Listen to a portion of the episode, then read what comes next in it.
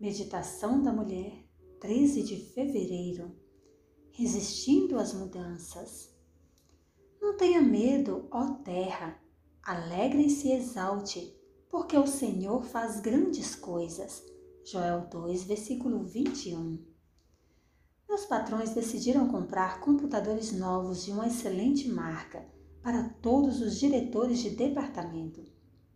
Mas eu estava tão acostumada com meu antigo computador que eu não queria aprender nada novo. Coloquei meu computador novo de lado e continuei usando o antigo por mais dois meses. No início do ano, porém, comecei a aprender aos poucos, mas é claro que a correria do dia a dia não me permitia aprender tudo o que eu deveria. Então, fui chamada para participar de um evento em Atlanta, onde eu precisava fazer uma apresentação.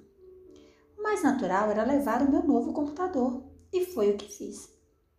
O dia da apresentação chegou e eu não fazia ideia de como conectar meu computador ao projetor. Meus colegas que estavam acostumados com os novos computadores me ajudaram. Eles também me deram um controle remoto para usar, o que era legal, mas isso me deixou ansiosa. Mesmo assim, minha apresentação foi feita e correu tudo bem. Depois de nossas reuniões, enquanto eu estava guardando meus equipamentos, encontrei um pacotinho branco ainda selado.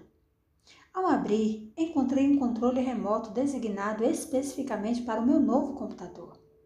Ele havia estado lá o tempo todo, mas eu não tinha tido tempo e não havia me dedicado a me familiarizar com todos os equipamentos que acompanhavam o computador por causa do meu medo de novas tecnologias.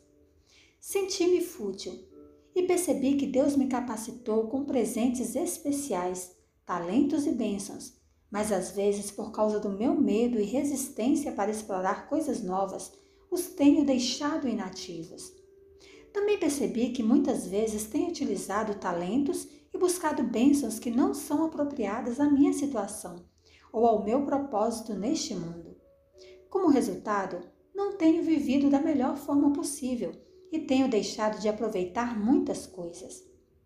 Preciso pedir ao Senhor que remova o espírito de medo que há em mim, que remova esse espírito de resistência, que eu explore meu potencial para saber o que Deus tem de melhor para mim, a fim de que eu aproveite a vida ao máximo. Quero confiar em Deus e estar perto dele para que eu possa dar muitos frutos para a sua glória.